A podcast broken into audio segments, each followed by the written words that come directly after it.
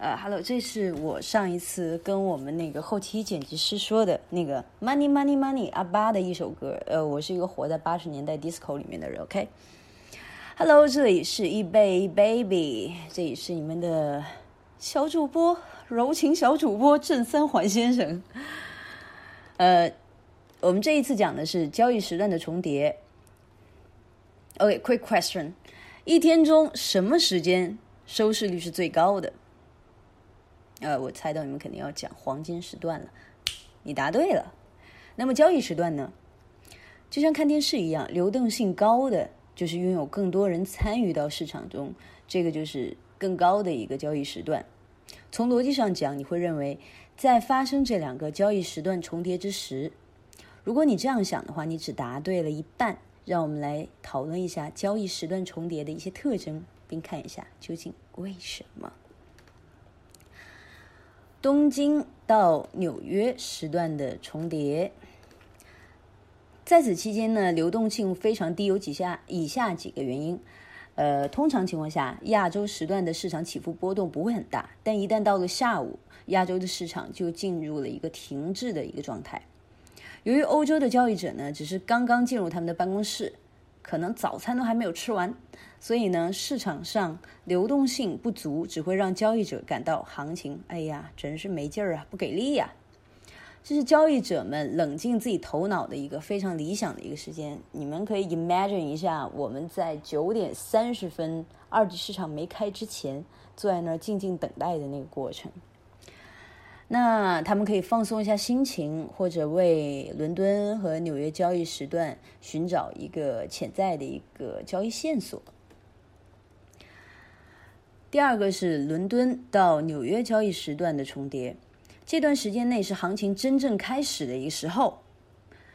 这段时间是一天中最忙的时候，因为来自伦敦和纽约的两大金融中心的交易者们开始忙碌起来。也就是在这一段时间，我们可以看到市场上有一些巨大的行情波动，尤其是当美国和加拿大的经济数据公布的时候。当然，市场会受到来自欧洲尾盘的消息面的因素的冲击。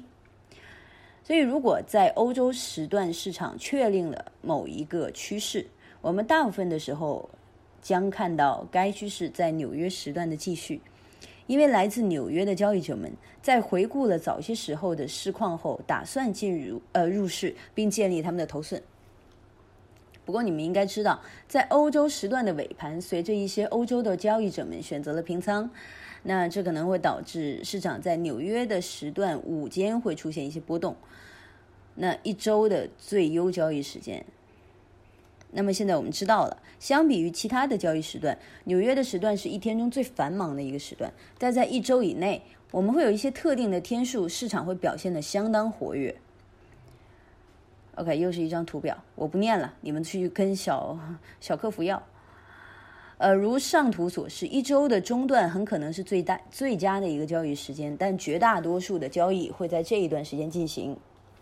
解答你们的一个困扰：是否我完全是照稿念呢？不是的，因为很多时候我们会加入一些自己对这个市场的理解，所以如果你们完全看文字呢，你会发现，嗯，我在我在说这个东西的时候会跟文字对不上，习惯就好了。周五的市况在美国的东部十二点之前会比较繁忙，随后市场会表现的相当沉寂。那在这一段时间将一直会持续到美国的东部时间下午五点钟。市场收盘，这意味着外汇市场一周的交易到此结束。恭喜你，可以休息两天啦。周末总是提前到来，是不是啊？OK，现在我们已经了解了一周中市场中最繁忙的时候，最繁忙的时候也是最佳的交易时间。那这就给交易者提供了更高的获胜几率。那你亏损的更高几率也在这个时候会容易产生。切记，切记。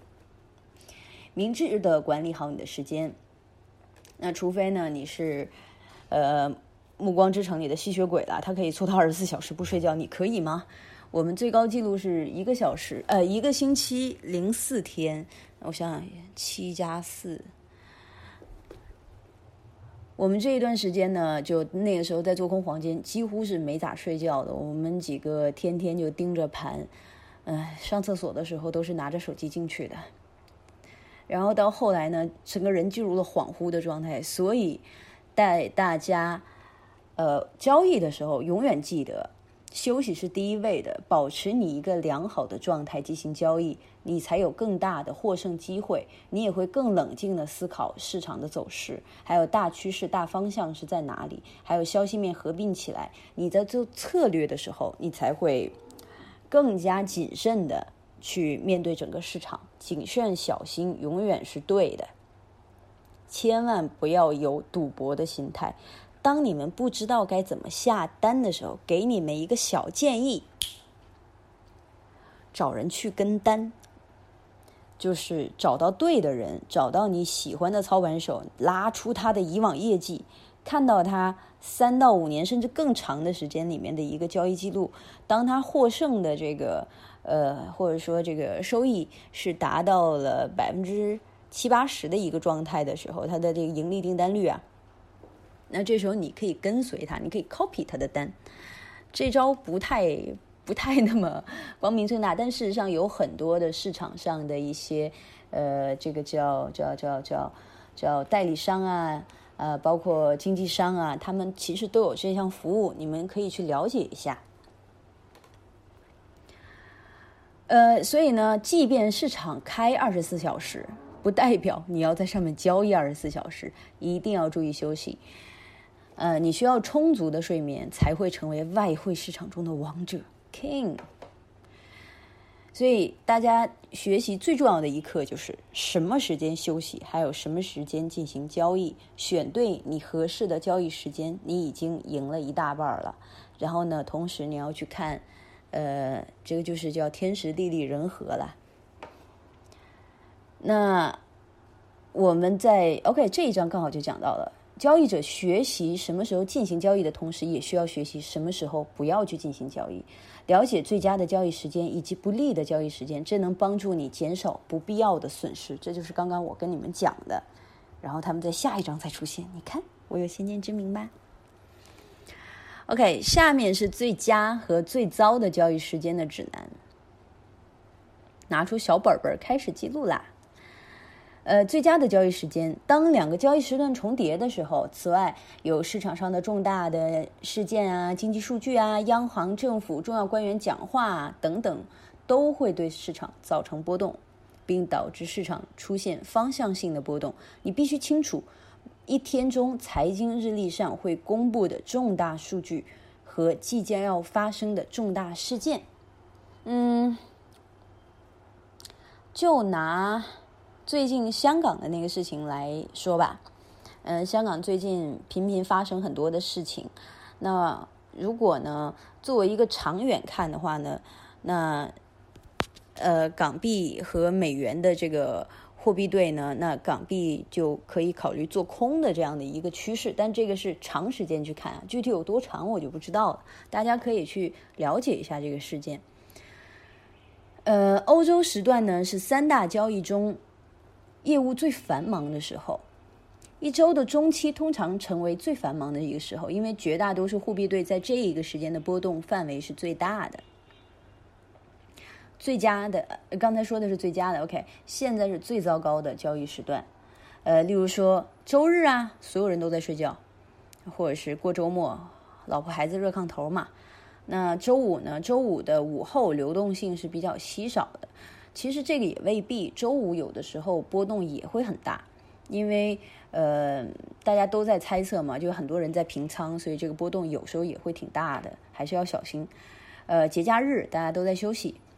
还有就是重大事件公布之前，行情可能和你的预期截然相反，这时候千万不要轻举妄动。呃，还有呢，就是像什么 American Idol 啊、NBA 总决赛啊、Super Bowl 啊，还有各种就重大的节日和一些呃节目播放的一些时间，这个时间点我们要尽可能把它给错开，因为大家都在休息。希望你也好好休息。嗯，我看看啊，难以在最佳交易时间内交易，不要担心，你能够始终做一个区间交易者或长线交易者。那我们随后会给你讲解。同时呢，我们看看到底如何在外汇市场上赚钱？哎，我这时候又想放那首歌了。等一下，我找找看。哎，算了，还是，嗯，算了，这个我决定要下一章再讲，因为有点长。OK，同志们，早点睡吧，现在已经十一点多了，晚安。